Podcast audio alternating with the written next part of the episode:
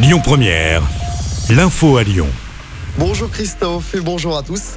À la une, la vigilance orange aux orages et à la canicule levée ce matin à Lyon et dans le Rhône. Notre département a été plutôt épargné par les intempéries, seulement une vingtaine d'interventions des pompiers, mais pas d'inondations ni de blessés. La mairie de Lyon avait fermé les parcs municipaux par précaution. Le trafic des TER avait été interrompu sur plusieurs lignes, notamment entre Lyon et Saint-Étienne, ce qui a créé une belle pagaille dans les gares, notamment à La Pardue. Un grave accident de la route hier soir à Vaux-en-Velin. Une collision entre un camion et un scooter vers 21h sur la 42 dans le sens nord-sud. Selon les pompiers, le poids lourd se serait couché sur les voies et aurait percuté le deux roues. Le conducteur du scooter a été grièvement blessé, le chauffeur du camion plus légèrement. Les victimes ont été transportées à l'hôpital. Dans l'actualité à Lyon, la statue de Louis XIV, place Bellecour, va descendre de son piédestal aujourd'hui.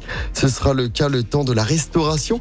Le chantier doit durer pendant un an. Coût estimé des travaux 1,4 million d'euros.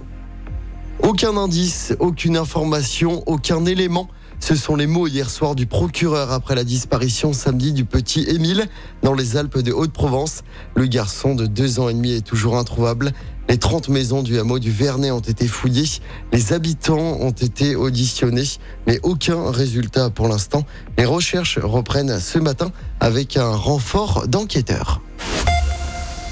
On passe au sport, le Tour de France avec la 11e étape aujourd'hui, 180 km entre Clermont et Moulins. Une étape promise aux sprinteurs. Hier, c'est l'Espagnol Peyo Bilbao qui a remporté l'étape à Issoire dans le Puy-de-Dôme. C'est sa première victoire depuis 5 ans. Vingegaard est toujours maillot jaune. Il compte 17 secondes d'avance sur Pogachar. Demain, le Tour de France, pour rappel, passera chez nous dans le Rhône. 12e étape entre Rouen et Belleville en Beaujolais. Et puis en football, Romain Fèvre devrait rapidement quitter l'Olympique lyonnais. Selon l'équipe et le journal Le Parisien, l'OL et le club anglais de Bournemouth ont trouvé un accord pour le transfert de Romain Fèvre contre un chèque compris entre 15 et 16 millions d'euros. Il devrait ensuite être prêté une saison à Lorient.